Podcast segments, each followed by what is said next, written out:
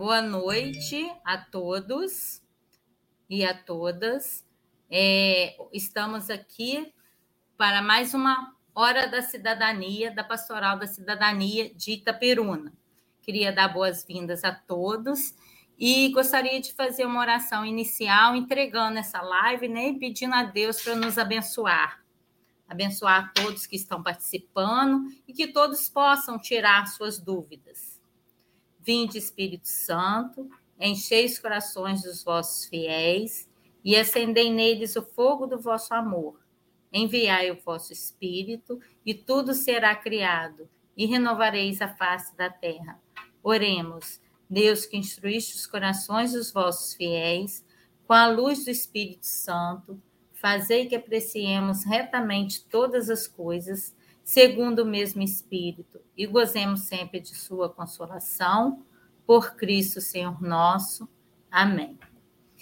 É, hoje nossa live será sobre Covid-19. Nós estamos no meio de uma tempestade de informações e desinformações sobre Covid-19. O que temos de concreto é o vírus é altamente transmissível e muitos casos e em muitos casos é mortal. Já possuímos vacinas eficazes e são o único jeito de controlar a pandemia.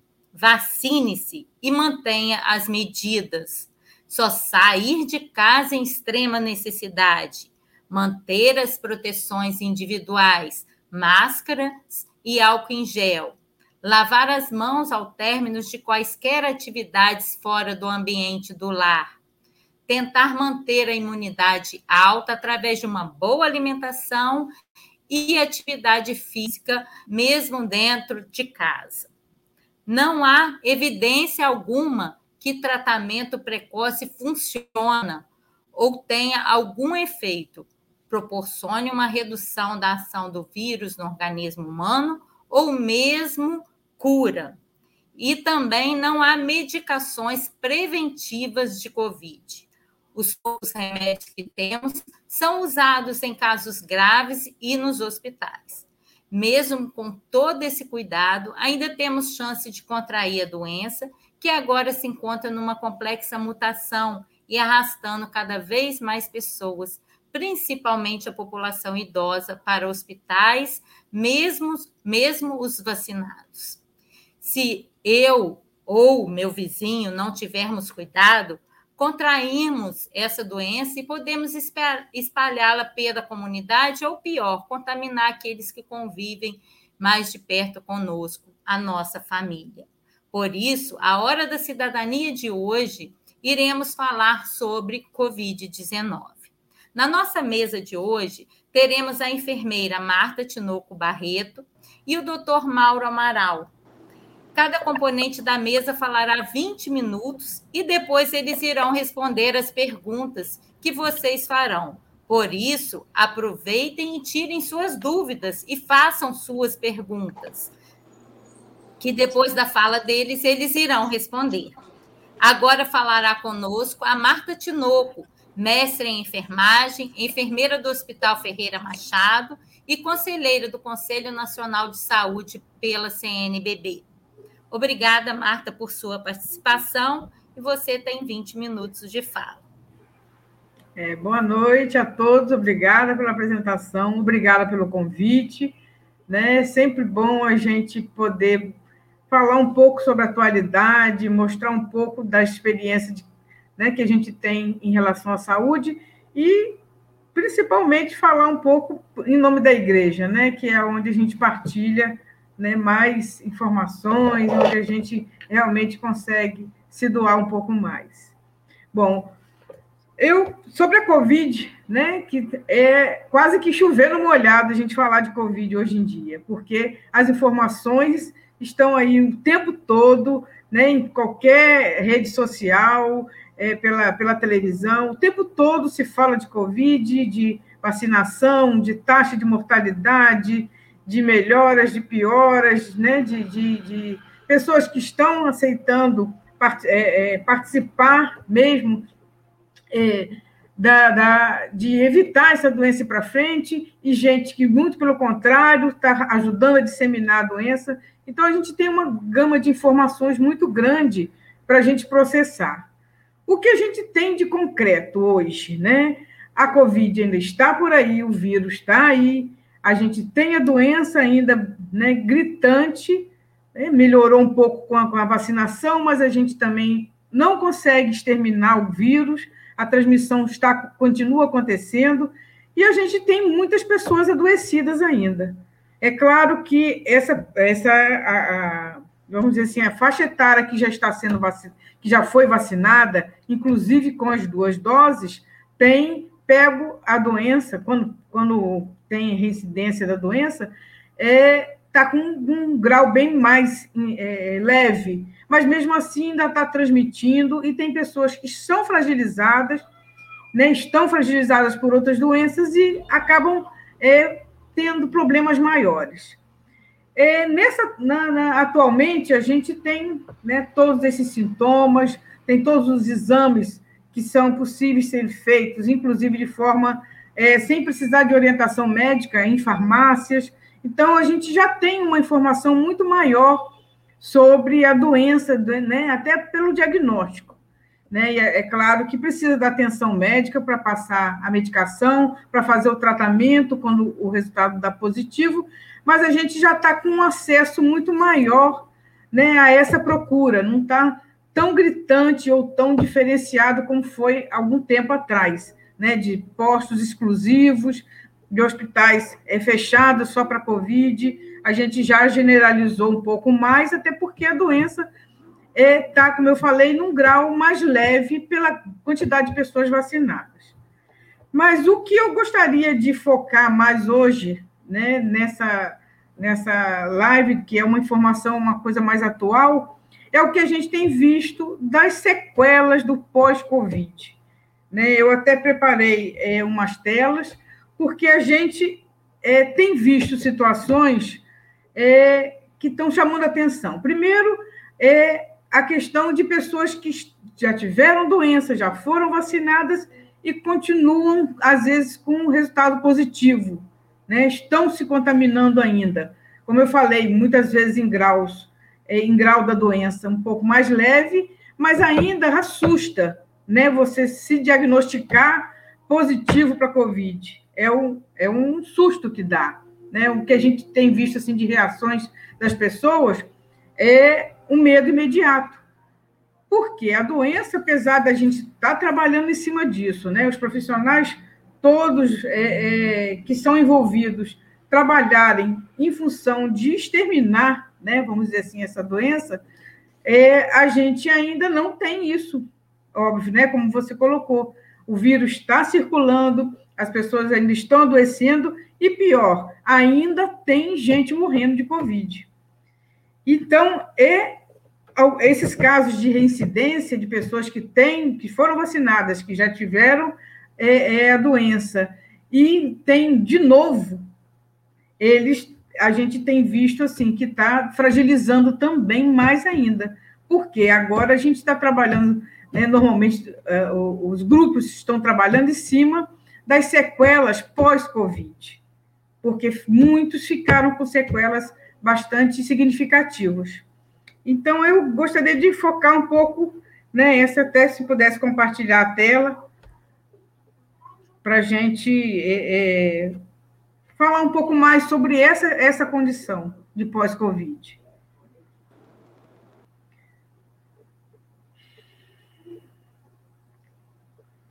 Então, a COVID, o, o que a gente vê é, do, de trabalhos, de estudos científicos, né, a gente vê que a quantidade de sequelas é, clínicas que aparecem é, são variadas. Até porque a gente sabe também que a Covid é uma doença nova, né, que está aparecendo é, é, há pouco tempo, e a gente tem está trabalhando em cima do que aparece, né? Cada, cada, a gente tem certezas de muito pouca coisa em relação ao Covid. A gente sabe da fragilidade do idoso, das pessoas que têm patologia, mas a gente está vendo também pessoas sadias, né, que têm qualidade de vida, pessoas mais novas, tendo Covid na sua forma mais grave. Então, muita coisa ainda se trabalha em cima do, do que aparece, do sintoma que tem, né? da, da condição de resposta de cada um. A gente ainda não tem um domínio completo né, da doença. Então, o que a gente tem visto muitas vezes, é, é muito mais agora em hospital, são essas reincidivas de, de Covid. Né? A, é chamada Covid de longa permanência, né? a Covid longa ou pós-Covid, que são conjuntos de sintomas. Ela afeta, a gente sabe que a Covid afeta inicialmente a parte pulmonar, né? é o primeiro é, é, sistema orgânico que ela ataca. Mas a partir daí, todos os outros sistemas são, são afetados de alguma forma, seja pelas condições circulatórias que a pessoa tem, seja por respostas a medicamentos mais pesados que às vezes precisa, precisa ser dado, né? seja pela própria condição de cada um de resposta medicamentosa ou de resposta ao contágio né, do, do, do vírus. Então, como está ali do Ministério da Saúde, muitas pessoas de, não desenvolvem sintomas. A gente sabe que tem uma quantidade de pessoas que são assintomáticas, mas que transmitem. Né? E outras que, apesar de ter a doença com sintomas, têm sintomas leves, e outras que têm sintomas graves. E essa, essa, essa, essa amplitude de sintomas, a gente ainda não tem um domínio completo. Né? Isso vai muito da resposta de cada um. Mas o que a gente sabe hoje, que tem já trabalhos, estudos levantados, é sobre essa taxa de que mais ou menos 80% das pessoas que tiveram é, a doença de uma forma mais leve, moderada ou grave, desenvolve alguma sequela né, pós-Covid. Pode passar aí, por favor. Então, os sintomas mais comuns, como eu coloquei, né? Eu fiz uma, uma, uma, um apanhado aqui do Ministério da Saúde, que vem da Organização Mundial de Saúde também. Os sintomas mais, mais precisos, os mais evidentes, são os respiratórios, que é o, é o ponto de partida. Mas a partir desses sintomas respiratórios, a gente vê também cardiovasculares, né? Como eu coloquei, falta de ar, aquela tosse seca, persistente, aperto e dor no peito.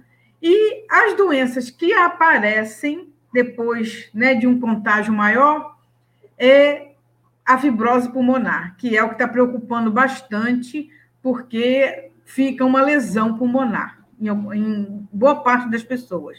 Além da trombose vascular, também que a gente ouve muito falar, principalmente é, das grávidas, né, que aconteceu, aconteceu casos, e a gente sabe que afeta também né, toda essa parte circulatória.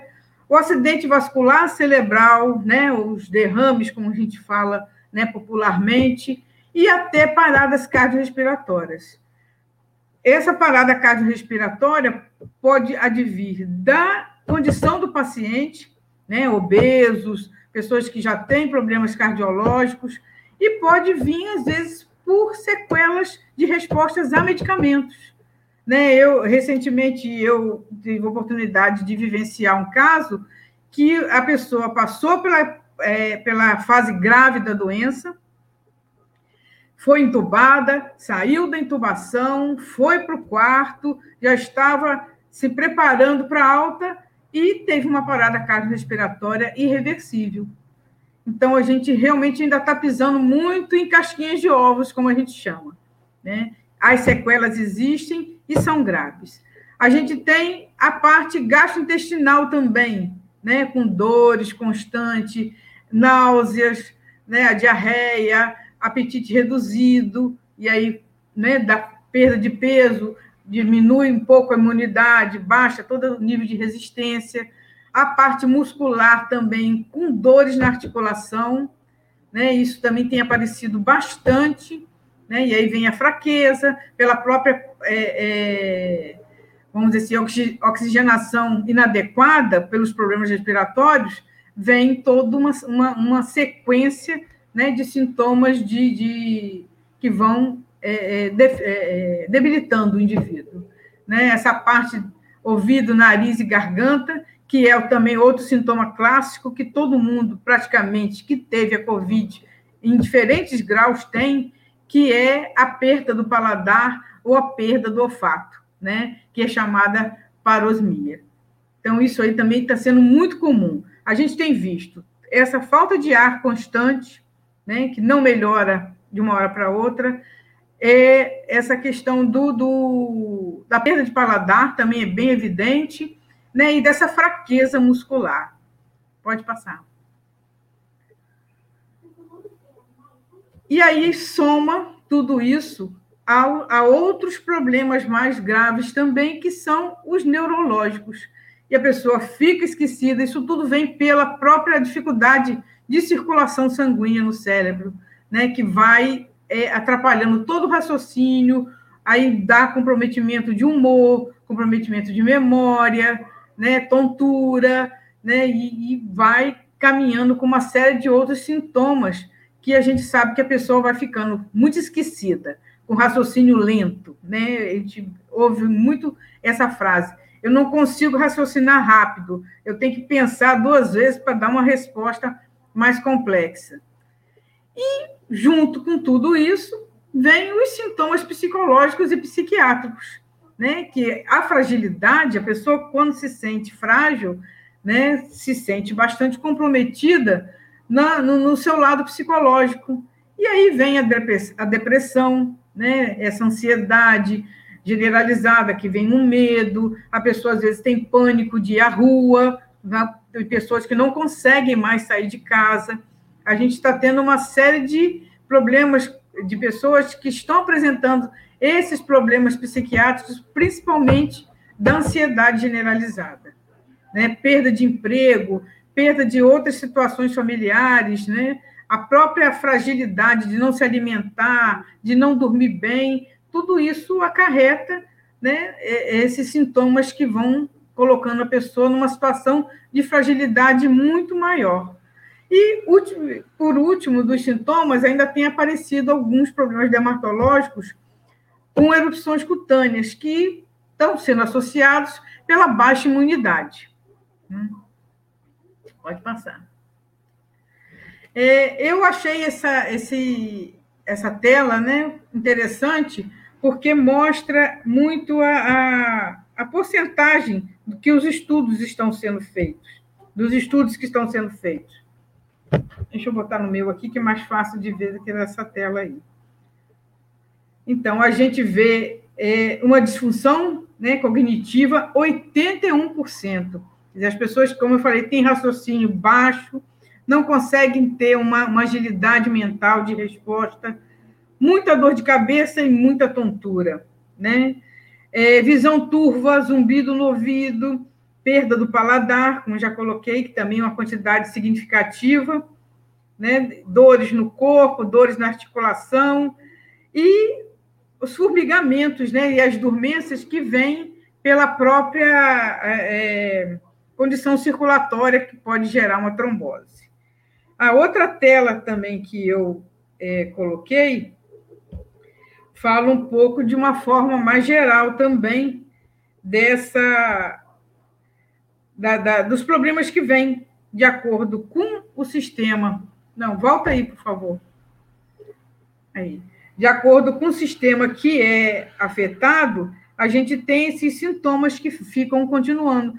Que, na verdade, muitos desses sintomas é, aparecem durante o período da doença, né? durante o período que a pessoa está reagindo à medicação, reagindo ao tratamento, e não saem, eles ficam persistindo. Não, não, não diminu, diminuem, aliás, desculpa, diminuem, mas não terminam, os sintomas não passam. Então, a gente tem visto que a forma mais grave, mesmo na forma mais leve, é, a gente tem uma gama de sintomas que não param. Tirando a febre, né, que a gente sabe que responde bem à medicação, os outros sintomas todos persistem, de uma forma mais leve, mas persistem. Então, isso é o que está preocupando bastante atualmente dessa é, é, desses sintomas que fragilizam o indivíduo. Né? A gente tem ouvido falar agora da questão da terceira dose, né, que da Covid, que é da, da principalmente dos que tomaram a Coronavac, que já está assim, completando mais de seis meses de vacinação, e a gente vê que a vacina também é, não está, é, vamos dizer assim, está perdendo um pouco o efeito. Ela foi feita de uma forma emergencial, né? e mesmo quando o vírus tem mutações né, graves, como alguns, alguns outros respiratórios, outros vírus respiratórios que a gente vê, há necessidade da manutenção da vacina, de periodicamente se repetir a vacina para se estimular de novo o sistema imunológico. Então, a gente tem agora, com todos esses sintomas, todas essas, essas essa condição de pós-Covid, é aumentado e tem se trabalhado a necessidade de fazer a terceira dose da, da Covid, da, da vacina, desculpa. Pode virar. A gente, assim, para é, concluir, é, a gente, eu separei as quatro verdades que eu coloquei. Primeiro, a gente vê que a Covid ela vem assim colocando um pouco do lado é, mais social, ela vem para mostrar às pessoas que a gente precisa mudar nossa forma de viver. Né? Nós estamos numa sociedade extremamente consumista, numa sociedade extremamente egoísta, e essa e isso está se refletindo né, na, na, Covid de uma forma muito assim, evidente, porque não adianta você não respeitar o outro, porque a, a doença pode voltar até para você mesmo. Então, se todo mundo, é, é, vamos dizer assim, se todos partilharem dos cuidados, a, a, a proporção da doença aparecer pode diminuir, mas não é o que a gente está vendo.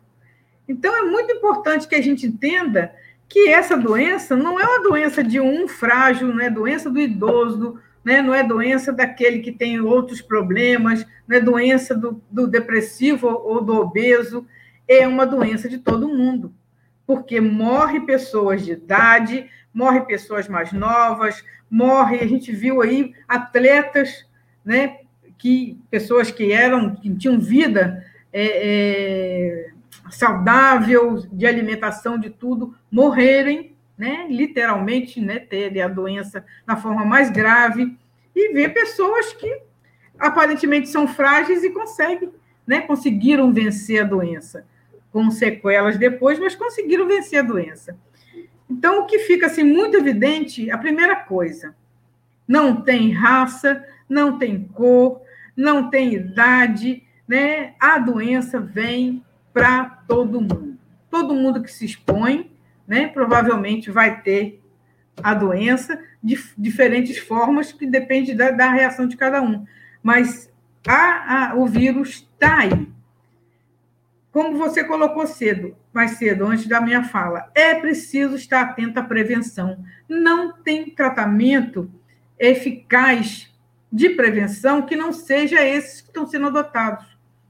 Né? A máscara, né? o, o, o uso da, da, da higiene pessoal de álcool gel, de você manter os ambientes limpos, manter os ambientes arejados, né? de você manter o distanciamento, de respeitar né?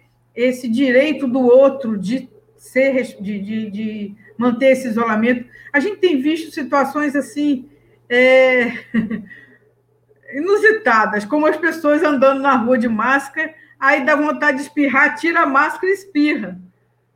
E aí? Cadê o cuidado com o outro? Espirra, eu já levei um espirro em cima de mim, a sorte que estava de máscara, né? E a gente vai. Você não pode nem chamar atenção, né? Porque tá então, a pessoa tem que ter uma consciência maior de prevenção. Né? O isolamento é preciso, as pessoas não estão respeitando isso, principalmente pessoas é, mais novas. A gente tem visto que o idoso, ele, na grande maioria, 90%, está respondendo direitinho às, medidas de prevenção. Mas dos mais novos, uma boa parte, não, não, não vamos generalizar, mas uma boa parte não acha que vai passar ileso por isso, e não vai. Né? A gente tem visto agora ultimamente, as mortes que têm sido, que têm acontecido, são de pessoas abaixo de 50 anos. Tem que prestar atenção nisso, que a coisa está muito fragilizada. E são pessoas vacinadas, em alguns casos. Então, o vírus está aí. A terceira verdade, o vírus continua circulando e ele está se adaptando. Né? A gente já tem a nova cepa, e daqui a pouco vai aparecer mais um outro tipo diferenciado, e a gente vai se fragilizando. Então, se não houver uma cooperação geral, a gente vai continuar, como diz o, o, o pessoal, estou doida para tirar a máscara, parar com essa coisa de usar máscara. Não vai parar tão cedo. Eu falo mesmo, sinto muito, mas eu acho que isso aí agora vai ser ad eterno, porque vai, vão aparecer outras cepas, né? Que tá, a gente já está com isso muito evidente. E a outra verdade que muita gente ignora é que o vírus vai pode matar. Não importa se você tem comorbidade, se você é uma pessoa sarada, se você é uma pessoa que se alimenta, se é vegana, se come carne, se não come, não interessa. O vírus está aí, a doença é para todo mundo. Então, essa é uma das grandes verdades. Eu coloco assim: que é sempre essas quatro verdades que a gente tem que cuidar. Em relação à corona, é, é isso aí. Ontem teve um fórum de cidadania, não sei se alguns de vocês participaram, e foi muito colocado essa questão política, né? Que o fórum foi sobre a, a encíclica do, de, do Papa Francisco, Fratelli Tutti, fraternidade para todos. Então, eu gostaria de terminar minha fala lembrando de algumas coisas que foram discutidas lá. Né? A gente teve até a participação de Dom Roberto, de Dom Roberto Ferreira Paz, que é o nosso bispo. É, se a gente não mudar o comportamento em relação ao respeito ao outro, à partilha coletiva, né, a essa, essa mudança de comportamento, a gente vai continuar com outros problemas. Cada hora vai aparecer um. A gente teve uma prévia de doenças que transmitiram, que deram muitas sequelas e que até matou, que matou muita gente também, que há pouco tempo atrás, que foi a, a, a dengue. Né? A gente teve um, uma, um exemplo inicial mais leve. A dengue matou pessoas, a, a, a zika, a chikungunya, trouxe crianças com microcefalias. Então, e é uma, uma doença, teoricamente, do mesmo porte, que precisa de que todo mundo trabalhe em cima. Aquela coisa de você, não adianta você ter seu, seu quintal limpo se o seu vizinho está cheio de água parada. Então, agora a gente está tendo uma outra situação semelhante. Você tem a, a o, se você é, é, transmite, pode transmitir o vírus da Covid, você, se você não tiver cuidado, você vai transmitir e outras pessoas vão transmitir para você.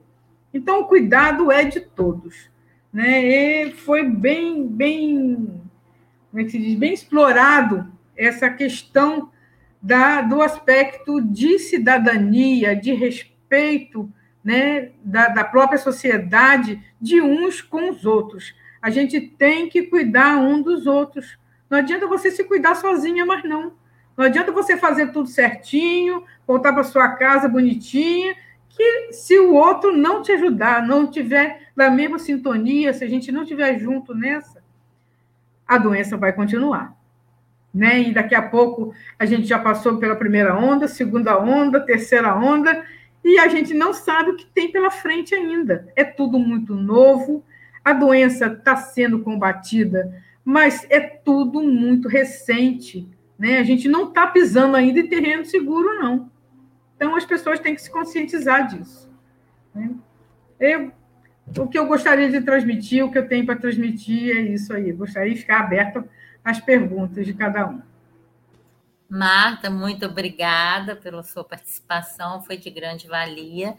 É, agora, nós, é, quem falará conosco vai ser doutor Laura Amaral, infectologista da Secretaria Municipal de Saúde de Itaperuna. Boa noite, doutor Lauro.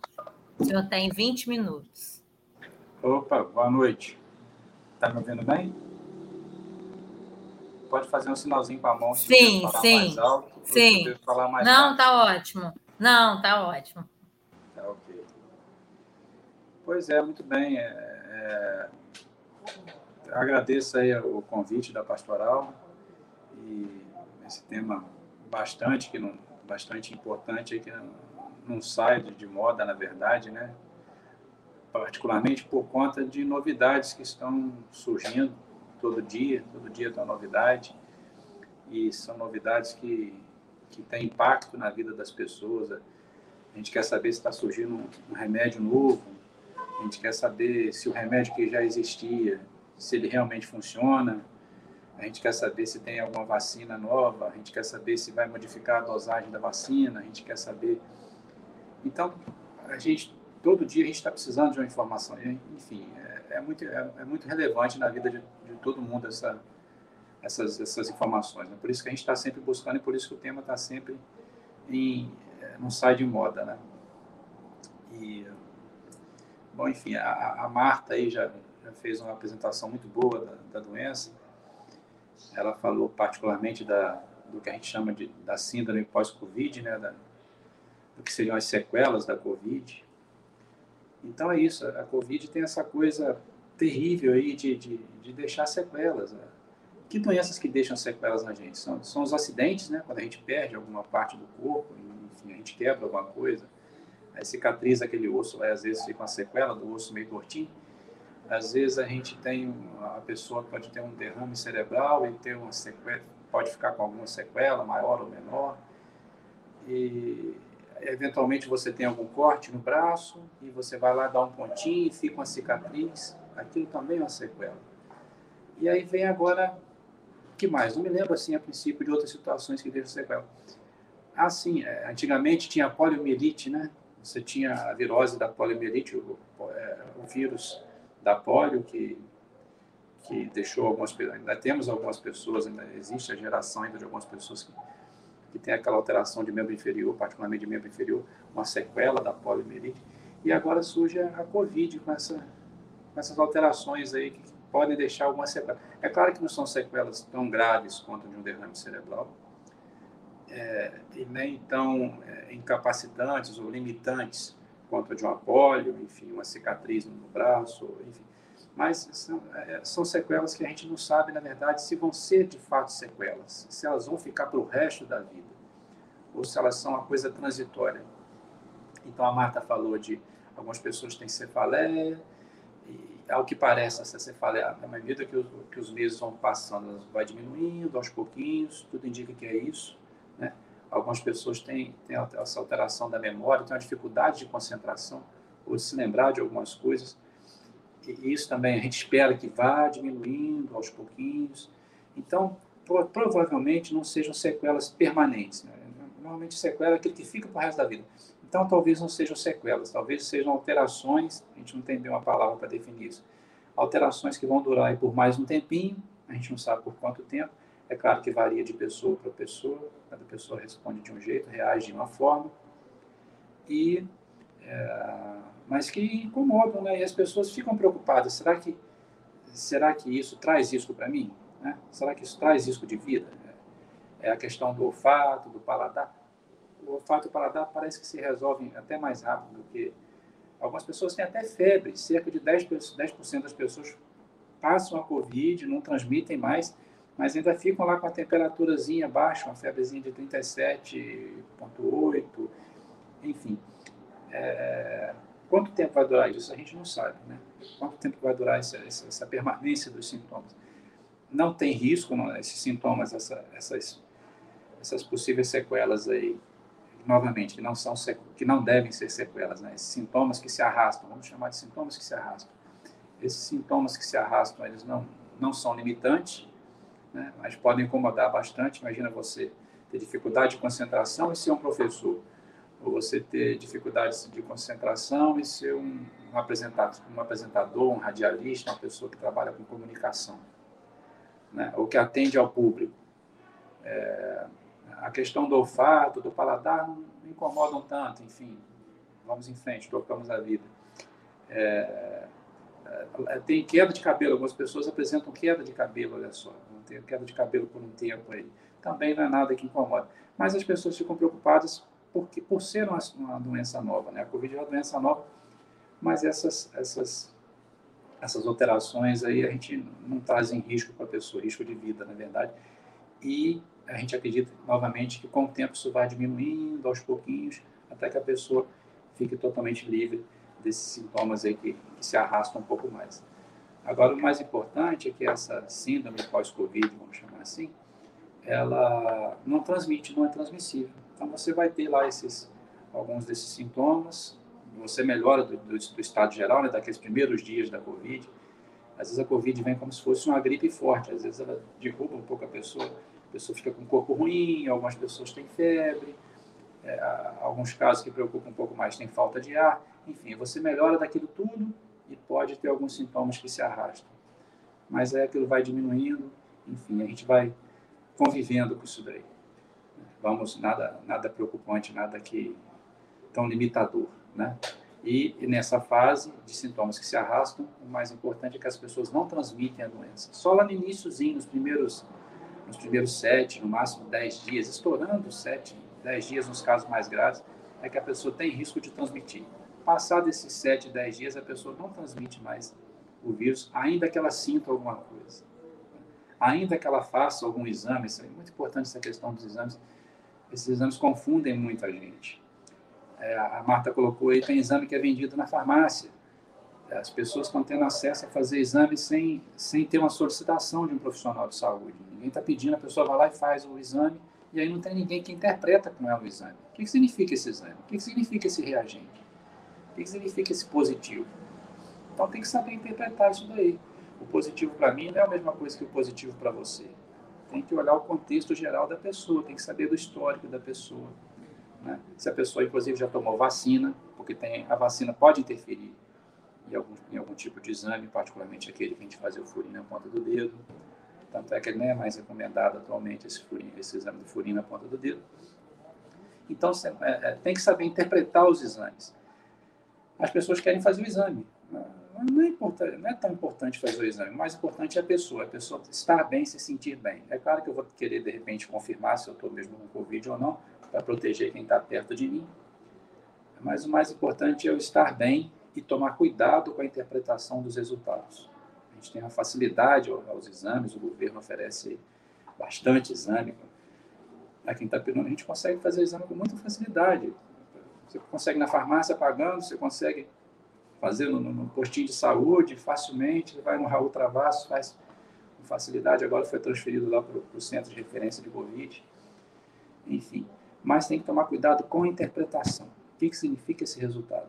Para a pessoa não ficar preocupada e não tomar a decisão errada, ou mesmo não, não fazer isolamento que não precisava, né?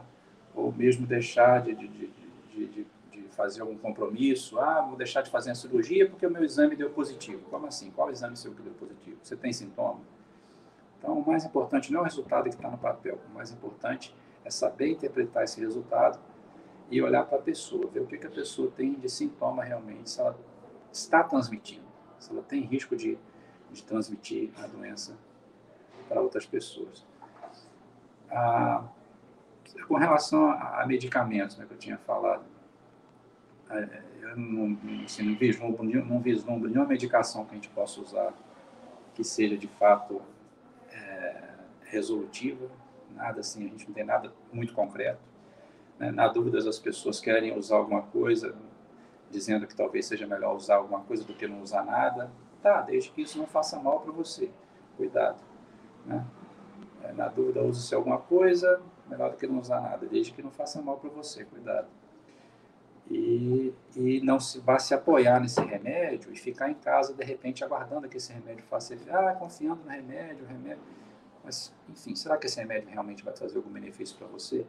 Então, é, a gente tem uma, aqui a gente tem uma boa distribuição de, de, de UBS, né, de postinhos de saúde pelos bairros. Então, a maioria das pessoas tem perto da sua casa, não precisa nem vir ao centro, tem perto da sua casa um posto de saúde onde você consegue, de segunda a sexta, aí, ir lá e, e, e se você está se sentindo pior, ir lá e, e, conversar com um profissional de saúde, principalmente aquela coisinha da ponta do dedo, né? aquele grampinho que a gente mede o oxigênio, né? Vou usar um grampeador aqui para simular.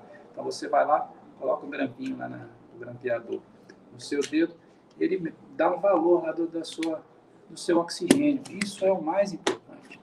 Não tem que correr para fazer tomografia, não tem que correr para fazer o exame. O mais importante é ver como é que está a sua oxigenação, né? a saturação do seu oxigênio por esse aparelhinho que todas as UBS, todos os postinhos de saúde têm esse aparelhinho para você ir lá medir. E aí isso é, é o mais importante. Né? Mais importante que remédio, mais importante que exame. Se está tudo bem com a sua saturação, você continua em casa, de, de repouso, tentando o isolamento máximo que você pudesse isolar das pessoas, inclusive dentro da sua casa. É, é, com a comidinha lá na porta, se for possível, dormir num quartinho separado, se for possível usar máscara, se for possível, se você não tiver com falta de ar. Mas se você todo dia ir lá no postinho de saúde é, avaliar o oxigênio, como é que está o oxigênio na pontinha do dedo. É, algumas pessoas até conseguiram comprar e tem esse aparelhinho em casa, é um aparelhinho relativamente fácil de, de, de se conseguir, é, aquisição aí no mercado. E, e é isso. Ah, com relação a que mais? Com relação a vacinas aí, né? A gente demorou um pouquinho para decolar na, nas vacinas no Brasil, mas aí depois de uma decolada boa, a gente conseguiu vacinar bastante pessoas, depois deu uma reduzidazinha. Eu acredito que daqui a pouco a gente deve conseguir vacinar também com mais. A gente vê nos jornais aí que, que a Fiocruz está com uma quantidade bem grande de, de vacina lá, ainda não entendi porquê, ainda não foi liberado, deve estar alguma etapa lá de, de burocrática de burocracia, mas é, é, a gente vai ter uma quantidade. A gente continua a vacinação aqui em Itapiruna, não teve nenhum momento em que faltou vacina aqui de fato. A gente vê em várias cidades aí o pessoal falando aqui foi cancelada a campanha porque acabou a vacina. Aí as pessoas na fila voltam para casa. Aqui em Itapiruna, graças a Deus, a gente não passou por esse problema de falta de vacina. Mas a gente gostaria até de ampliar um pouco mais. Ampliar um pouco mais como? ampliar agora para os jovens, né? Existe a promessa aí de daqui a pouco liberar, o governo vai liberar a vacina para os jovens, para aqueles acima de 12 anos, né? 12 a 17, já que a gente já chegou nos 18 anos, já conseguimos oferecer a vacina para as pessoas de 18 anos. Hoje, acabei de receber há mais ou menos uma hora e meia atrás um documento de Brasília, o Ministério da Saúde é, liberou oficialmente a vacina, a terceira dose, a terceira dose os idosos acima de 70 anos e mais umas outras categorias lá. Idosos, pessoas com imunossupressão, ah, pessoas que estão em tratamento de quimioterapia, de câncer, né? E pessoas que fazem hemodiálise, enfim, tem umas categorias lá, não vai ser para todo mundo, não. acima de 70 anos, é, ou que tiver essas, essas situações. A gente vai fazer essa divulgação direitinho até porque essas vacinas específicas para essa terceira dose ainda não chegou, tá? Estou adiantando aqui para vocês que a gente já recebeu esse documento, mas a gente depende, não basta receber o documento, a gente depende de receber essas doses também e a, a, orientação de um sinal verde de que a gente pode começar a fazer isso. Então, daqui a pouco, o departamento de comunicação da prefeitura vai, vai divulgar como é que vai ser essa, essa distribuição da terceira dose. E, por que a terceira dose? Porque já foi visto em algumas pesquisas que, que depois de um tempo a vacina cai um pouco a quantidade de anticorpo que ela produz. Né? Em cerca de seis, sete meses, o nível de anticorpo começa a dar uma diminuída, então você vai ficando desprotegido novamente. Então você corre risco novamente. É claro, a gente está vendo pessoas que estão se vacinando e que estão adoecendo e que inclusive estão morrendo. Mas é a minoria dos casos, a grande maioria dos casos, as pessoas estão se beneficiando da vacina, a gente precisa acreditar nisso, e não é só acreditar, a gente vê isso no dia a dia. Né? Mas agora está passando o tempo daquela, daquela primeira e segunda dose, e essa vacina realmente está diminuindo a quantidade de anticorpo no organismo, então a gente precisa fazer um reforço para a nossa imunidade voltar a subir. Lembra da vacina do tétano? A vacina do tétano, a gente não tem que dar um reforço a cada 10 anos para novamente subir o nosso nível de anticorpo. Na hora que ele começa a descer, eu preciso dar um reforço para a quantidade de anticorpo, a minha defesa voltar a subir. O tétano é assim, uma dose a cada 10 anos a gente dá um reforço. Talvez com o Covid a gente tenha que fazer isso agora também, regularmente. Talvez uma dose por ano, não sei, é uma doença nova, a gente não, não sabe bem como é que, como é que isso vai se comportar, né? nem individualmente, muito menos coletivamente. Mas algumas pesquisas já mostram isso, que cai o nível de anticorpo depois de seis, sete meses das pessoas que tomaram a vacina. Então, já chegou-se à conclusão que a terceira dose vai ser bastante útil aí. E aí, como a princípio não tem terceira dose para todo mundo, novamente vai ser aquela coisa de obedecer regras. A gente vai dar a terceira dose para o grupo de maior risco, idosos, aquela coisa toda lá acima de 70 anos, algumas regrinhas. E depois, possivelmente, deve vir para os jovens de 12 a 17 anos, é, isso seguindo as orientações do Ministério da Saúde e da Secretaria Estadual de Saúde possivelmente assim a gente deve começar pelos jovens aí de, de 12 a 17 anos, provavelmente começar por aqueles que têm alguma comorbidade também, aqueles que têm algum problema de saúde já, né?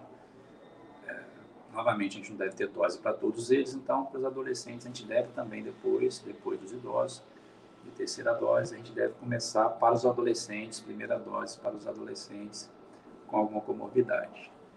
Eu estou adiantando isso para vocês do jovem, mas é, é, isso vocês vão ser oportunamente informados com relação a isso. É, então, Jorge, você pode fazer um sinal aí do meu tempo, tá? É, falar um pouquinho só com relação às escolas, né? Outra coisa polêmica aí, é, com relação à volta às aulas. Aqui em Itapiruna a gente tem uma programação de voltar às aulas aí, a Secretaria Municipal de Educação está com a programação de voltar às aulas aí em início de outubro não lembro a data agora exata, uma segunda-feira de início de outubro. Voltar às aulas plenamente, é claro que de modo híbrido. O que é o modo híbrido? Uma parte vai estar em casa, uma parte vai estar quem concordar em ir na escola e que não tiver comorbidade, desde que caiba, tem toda uma logística para isso, não pode encher a sala, enfim. Uma parte vai, vai ficar em casa, uma parte vai na escola, talvez haja um revezamento entre casa e escola, isso vai ser divulgado também. É, por que, que só em outubro? Porque realmente é, foi definido pela, pela equipe técnica da, da Secretaria de Educação e da Secretaria de Saúde que, de fato, o mais adequado seria que os professores voltassem a trabalhar para dar mais segurança para eles também, né? depois que eles já tivessem as duas doses da vacina. Então, agora, o professor que já tiver as duas doses da vacina, ou até aquele que tomou uma dose só, porque lembra, tem uma vacina lá chamada Janssen, que ela é de uma dose só, dose única. Então, depois que aquele profissional, não só o professor, né, mas toda a equipe que trabalha na escola.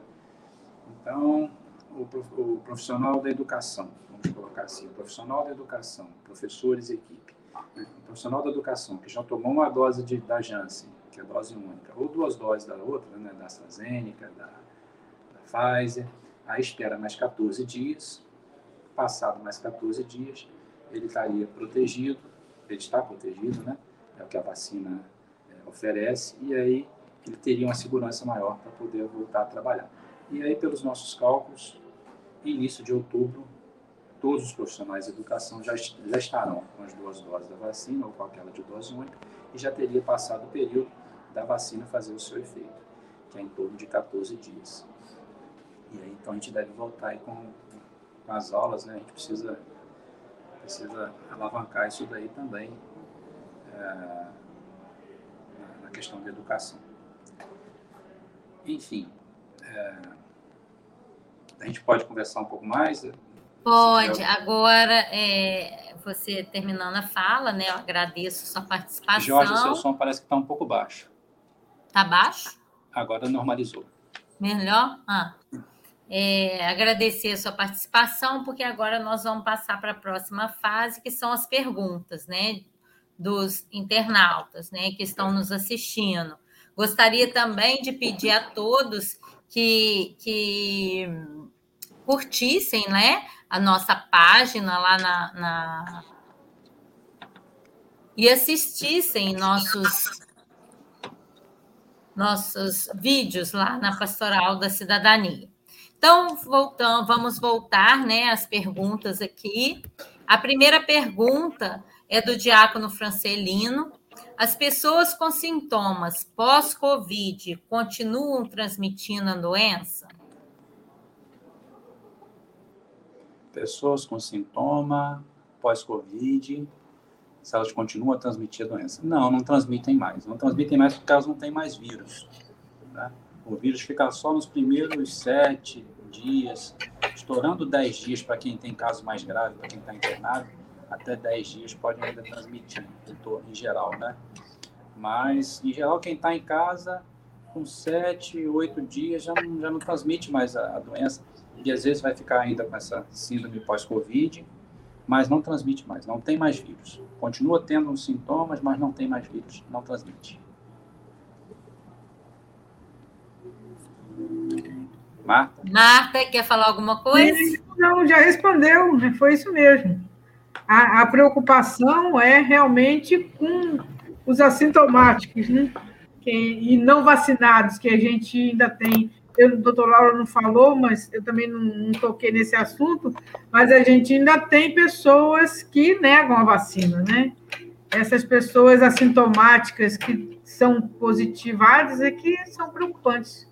Mas é, realmente, depois de um tempo a doença, a pessoa cria o, o anticorpo e não transmite mais. Né? É isso aí a, a, a Sebastiana Batalha, a atenção deve ser de todos e para todos. Eu, falando que participou ontem do evento, né, do, do, da live de ontem. Tana Lúcia pergunta: pessoas assintomáticas que tiveram Covid também podem ter sequelas pós-Covid-19? Não, olha, que eu saiba, não. As pessoas assintomáticas, elas continuam né, é, sem ter sintomas nenhum. Né? O que a gente vê de mais assim, preocupante, né, como o doutor Lauro colocou, a, a tendência pode ser de diminuir, mas o que está preocupando muito são as pessoas que tiveram uma forma moderada ou uma forma mais grave e continuam com muitos sintomas. Isso está deixando as pessoas muito tensas, muito preocupadas. Mas as assintomáticas continuam sem, sem sintomas. Essa coisa do, do, do pós-Covid é um desafio. Eu vi que a Marta falou bastante sobre o pós-Covid e é realmente um desafio tremendo a gente identificar. Você imagina então que a pessoa não está sentindo nada, ou seja, é assintomática, e aí nem passa pela cabeça dela a questão do Covid. E aí, por não passar na cabeça dela, não está sentindo nada, não passa essa possibilidade, ela também não faz exame, vamos supor que ela não faça exame, mas aí depois, vamos supor que ela teve Covid, mas assintomática, e não fez exame, e aí não sabe que teve Covid. Mas aí passa 30, 40 dias, ela começa a perceber que é, o cabelo dela está tá caindo, está caindo um pouco mais do que o comum. Pode ser, pode ser Covid. E ela não teve o sintoma lá atrás, daquele início, mas apareceu alguma coisinha diferente depois. Então ela pensa assim, poxa, eu estou com uma certa dificuldade de concentração, é, ou de lembrar de algumas coisas, eu não sei, será que é da idade? Eu já estou com 70, será que é da idade? Às vezes não, às vezes não é da idade. Às vezes você teve a forma assintomática da Covid, não percebeu, porque, assim, vamos pegar, por exemplo, essa questão da memória a, a, alteração da memória, a, a, baixa da memória ou da concentração, ela não aparece nos primeiros dias. Então, nos primeiros dias você pode ficar sem sintomas, ser assintomático, e depois aparecer alguma coisa. Pode aparecer? Pode acontecer, sim. E aí vai ser difícil de você fazer essa hipótese de, de ligar, poxa, será então que eu tive Covid? Talvez você tenha tido Covid. Associar, né? É, exato, fazer essa associação de ideias. Talvez você tenha tido sim Covid, e não soube porque não teve sintoma e não percebeu. Mas apareceu alguma coisinha lá na frente. Enfim, é um desafio. não é fácil. Doutor Lauro, agora uma pergunta minha. É, gostaria de saber quando será a vacinação de 17 anos. Eu até complementei depois, porque em algumas cidades já estão vacinando menores de 18 anos, né? Niterói já começou. Aí eu gostaria de saber se tem previsão. Itaperuna. Pois é, eu estava olhando aqui agora há pouco. Um conhecido meu colocou aqui que tem uma cidade aqui no Noroeste que semana que vem já vai vacinar. Vai vacinar também. Uhum. É, já vai vacinar de 12 a 17 anos. Olha, isso. a gente ainda não se programou para isso A gente ainda não se programou para isso. Pode ser, enfim, pode ser que amanhã a gente se reúna e programe para começar isso na segunda-feira? Pode. Mas até no sábado, de repente, a gente informa isso. A gente tem que dar uma parada para ver se o que a gente tem dá para de, de, de, estoque, dá para liberar isso aí. É porque tem que ser a Pfizer, né? Pelas informações. Exato. É, a deles Exatamente. tem que ser a Pfizer. Exatamente. Para os mais jovens, aí, a princípio, seria a Pfizer que estaria mais, mais segura. Mas, enfim, é, é, é, nós, oficialmente, a gente ainda não recebeu essa liberação. Então, assim, a gente se baseia muito no que o Ministério da Saúde e que no, na Secretaria Estadual de Saúde nos orienta. Então, se oficialmente a gente ainda não recebeu esse comunicado, então a gente não prefere não, não avançar nesse sentido. Será que é só a Pfizer mesmo? Será que a gente não pode fazer outra? Outra vacina? E se a gente tiver só da outra vacina não tiver da Pfizer? Será que a gente não pode fazer no adolescente? Então, é, talvez possa. Enfim, as pesquisas estão saindo a gente tem novidade praticamente todo dia, como eu disse lá atrás. Então, pode ser que a gente libere alguma informação nesse fim de semana com relação à programação da semana que vem. Não temos. É, na, é, na verdade, Covid ainda é um grande enigma. Eu, eu sou professora da UF e encontrei com um pesquisador lá quando eu fui vacinar, porque eu tive que vacinar em Pádua por eu trabalhar lá, ser professora lá, deixo aqui a minha indignação para a prefeitura, porque é, porque em Pádua, eu trabalho na UF de Pádua e os professores estão, são todos de fora, Niterói, Rio de Janeiro, e todos vacinaram nas suas cidades. Eu tive que me deslocar para vacinar lá, mas tudo bem. Agora eu vou ter que tomar a segunda dose lá. Mas eu encontrei com um pesquisador lá na UF, ele está fazendo pós-doutorado em Covid, ele é especialista nessa área, né, um médico, e ele falou que as pesquisas, eles tão, vão pesquisando Covid, aí de repente estão fechando né, uma, uma, uma análise, aí de repente aquilo tudo vai por água abaixo, que aí eles têm que começar tudo de novo. Então, Covid ainda está, depois de um ano e meio, dessa maneira, né? Mas vamos às perguntas. Mais uma nova pergunta minha também. Como está Itaperuna em relação à nova cepa? Doutor Lau. É, é, a gente tem pelo menos dois, duas pessoas com a identificação da nova cepa aqui em Itaperuna. Provavelmente bem mais. Né? Esses, esses exames demoram um pouco mais para chegar. Inicialmente, eles são mandados para um laboratório central no Rio, Aí depois que eles dão positivo, aí eles seguem para um outro laboratório e aí nesse outro laboratório analisa lá e se dá positivo ele retorna para o primeiro laboratório, o primeiro laboratório depois retorna para a gente. Então isso demora assim um pouquinho para chegar, mas a gente já sabe de antemão que tem pelo menos duas pessoas, inicialmente vieram só o número, duas pessoas. Aí depois liberaram o nome das duas pessoas. Aí chegaram as duas pessoas. Aí a gente foi lá e viu o que, que era possível fazer, né? é, em geral, quando esse resultado chega, não muda muita coisa mais. Né? Por quê? Porque ou, ou vai acontecer da pessoa já estar melhor, ou vai acontecer de, infelizmente, a gente já ter perdido essa pessoa. Mas a gente sabe aí que tudo indica que é a, que é a variante predominante mesmo aqui no estado do Rio, seja mesmo essa, essa delta aí. Eu gostaria de fazer uma pergunta para a Marta, aí, curiosidade. Você trabalha em campos, é isso, Marta? Sim. Tem, tem alguma programação de fazer adolescente? Como é que está? Aqui está nos 18 anos. Está nos 18. Está, está nos 18. Tá joia, beleza. Mais uma é pergunta, mais uma pergunta do Diácono Francelino. Nos postos de UBS, há médicos habilitados a interpretar os exames? ah, sim, o pessoal está tá saidinho, está sabidinho. Olha, eu, eu, trabalho com, na prefeitura aqui já tem um tempinho, já tem acho que 10, 15 anos, não sei. Eu acho que a gente nunca teve uma equipe de, de profissionais tão boa no OBS como a, como a gente tem atualmente. Depois, então, que veio um programa mais médico para cá, o pessoal está sempre fazendo capacitação revendo as coisas. A gente, tudo que tem de novo, a gente. E com essa coisa da internet, WhatsApp agora, né, a gente repassa as informações é. rapidamente.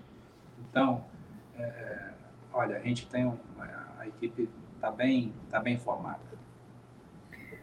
É isso até porque os profissionais de saúde também acometem a doença, então a curiosidade, o acesso, eu vejo que todo mundo está procurando saber direitinho nessa questão aí do, da interpretação e das novidades. Tem que ficar bastante atento mesmo. Sim, até porque eles têm que ver eles mesmos, têm que ver as pessoas da família, os amigos. Da própria. Então, tem que se inteirar do assunto. Não tem diferença, não. Tem mais uma pergunta, doutor Lauro. Gostaria de saber, o, é, saber gostaria do Luiz Tedesco. Gostaria de saber o nosso toque constante na máscara a risco alto de contaminação?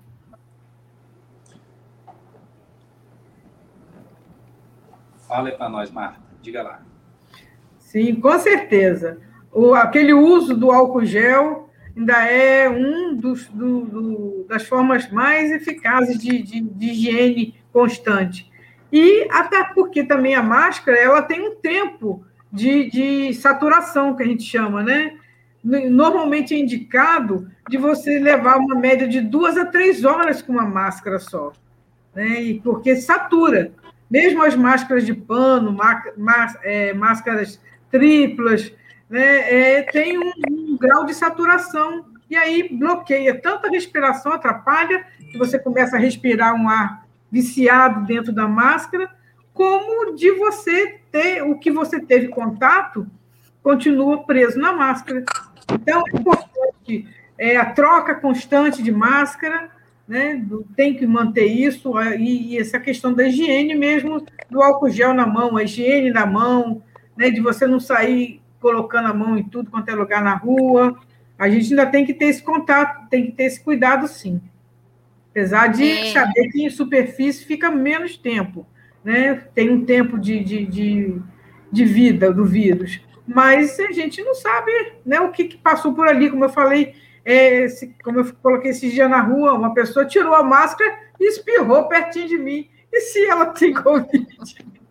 Ela queria preservar. É, a, gente não sabe. É, Tirou não queria sujar a máscara.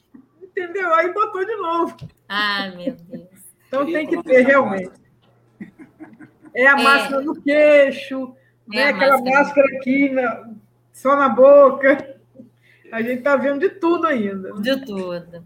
É, José Santana comentou que é muito importante o trabalho das UBS. Agora, Marta e doutor é, Lauro, aqui, ó, vacinação Covid-19 em Campos dos Goitacazes, hoje, dia 26, está nos 16 anos e amanhã os 15 anos. É. Amanhã é 15 anos. Dia 27 eu do 8. Fui, eu vi segunda-feira. Começou segunda-feira, começou dia, dia 23 do 8, começou de 17 anos, aí 23, 24, 17, 25, 26, 16 e 27, 15 anos. É, é, o que tem dessa semana, né? Então, doutor Lauro, eu acredito, e tem outras cidades também, eu acredito que o Ministério da Saúde tenha liberado essas cidades. Eu não acredito que essas cidades né, tenham, estejam vacinando sem essa liberação, né? Eu acredito. E tem, Mas no, eu... no, no, no semana passada tinha parado tudo. Tinha é. acabado as doses aqui, tinha parado. É porque por, aí é a questão das doses e já, de, já retornou. Então, fica a dica aí para nossa cidade de Itaperuna, que tem muitos jovens, né? A gente pede a eles para não participar de festa, mas a gente sabe que estão participando. A gente pede para eles terem precauções e a gente faz esse apelo à nossa prefeitura, ao nosso prefeito, né? Administração da nossa cidade, para que possa né, começar a vacinar nossos adolescentes. É, as perguntas finalizaram. Eu gostaria, vocês gostariam de fazer o fechamento, cada um de vocês, para depois eu fazer o fechamento da live? Gostaria, é, eu, Marta? Eu, assim, eu não entendo bem essas regras de, de autonomia da, da Secretaria de Saúde Municipal em relação ao Estado e ao, ao Ministério da Saúde, né, que é o federal. Não sei bem como é que é essa questão da autonomia. Mas eu acho que seria importante para o país que todo mundo seguisse uma regra única, para não gerar esse desconforto entre um município e outro. É, né? Porque tem sempre essas comparações, é, é ruim, é um pouco desagradável. É, mas com, com esses riscos, né? com esses riscos, inclusive, de você começar a oferecer a vacina e a vacina acabar. Aí imagina você, você está na fila, acabou e você vai e volta para trás. Então, é, é, tem esses riscos, a gente não, não entende muito bem, não aceita muito, muito bem como é que alguns municípios nos, nos parecem claramente que, que recebem proporcionalmente mais doses do que outros municípios. Enfim, quais são as regras reais que, que orientam essa Porque não é só pela população, deve ter outras regras também. E aí a gente acaba, às vezes, ficando queimado nesse sentido. Tanto que a gente, às vezes, segura tanto, segura tanto que fala até para a pessoa, não, vacina lá na sua cidade, lá onde você trabalha né? Você trabalha lá, sendo... a gente fica segurando aquilo ali com medo de faltar para a pessoa que chegar ali a gente não ter. E aí depois no final das contas a gente acaba abrindo para a idade e aí chega, enfim, a gente tem essas esses embates aí da, da profissão. É, isso acontece, né? Mas a gente, como cidadão, a gente também faz os nossos apelos, as nossas, claro. né? Com certeza, inclusive. é, porque a gente, é, é, eu acho que a gente faz eu tenho um filho de 17 e um de 12. Quero que eles vacinem como toda a população quer, né? E eu acho que, ah, se, se tem risco de acabar, faz igual Guarapari, por exemplo, eles agendam, né? Então, eles têm esse controle do número de pessoas que, que vão ser vacinadas, né? Então, eu acho que. Mas, Mas é isso aí. Tem, tem que pressionar mesmo para a coisa flui. é, se acomodam também. É verdade. Eu, particularmente, não gosto muito dessa coisa do agendamento, não, porque tem é. pessoas que não têm acesso a. a, a ah, é verdade. Como isso é verdade. Né? É, é. Eu acho é, que o que está acontecendo de muito importante é a busca ativa para as segundas doses que não, que não foram dadas porque está mais que provado que a primeira dose, uma dose só, não é suficiente para imunizar. Né? Então, a gente também tem visto essa questão da, da falta de, de preocupação com, em relação à segunda dose. E das a busca pessoas, né, é muito importante. Eu vejo isso um problema é, faz... que tem que ser resolvido fazer esse apelo né, à população é. também. A gente, a gente pressiona as prefeituras, mas a população também tem que fazer pois a parte é. dela e procurar se vacinar para Telitute e se vacinar, né? Eu, no, finalizando aqui, eu vou ler uma mensagem do Papa Francisco. Então, gostaria de agradecer a todos, né, a participação de vocês, finalizando agora, e gostaria de agradecer a todos que estão nos assistindo, que participaram, para curtir, para participar das nossas redes sociais, lá se inscrever no nosso canal, na nossa, na nossa, no nosso Instagram, no nosso Face. E o Diácono aqui está parabenizando né, a todos os internautas que participaram, por, pois acreditamos que democracia se faz com participação e transparência e responsabilidade. Eu vou ler agora para finalizar, né, gente? Agradeço muito a todos, né? E vou aqui para encerrar nossa live. O Papa Francisco, Francisco disse que vacinar contra a Covid é um ato de amor e defendeu que a vacinação pode pôr fim à pandemia não pode por fim, pode por fim a pandemia, mas para isso tem que chegar a todos. Ele disse também: a vacinação é uma forma simples, mais profunda de promover o bem comum e cuidar uns dos outros, especialmente dos mais vulneráveis. Rezo a Deus para que todos possam contribuir com seu próprio grão de areia, seu pequeno gesto de amor. Então, Fica aqui o nosso apelo, que todos se vacinem, né, quem estiver na vez, e que procurem a segunda, a se vacinar com a segunda dose, porque só a primeira não adianta, não vai te proteger e proteger o seu irmão, tá? Agradeço aqui a todos e fiquem com Deus, tá? Um abraço a todos. Boa noite, até mais. Tchau, boa noite.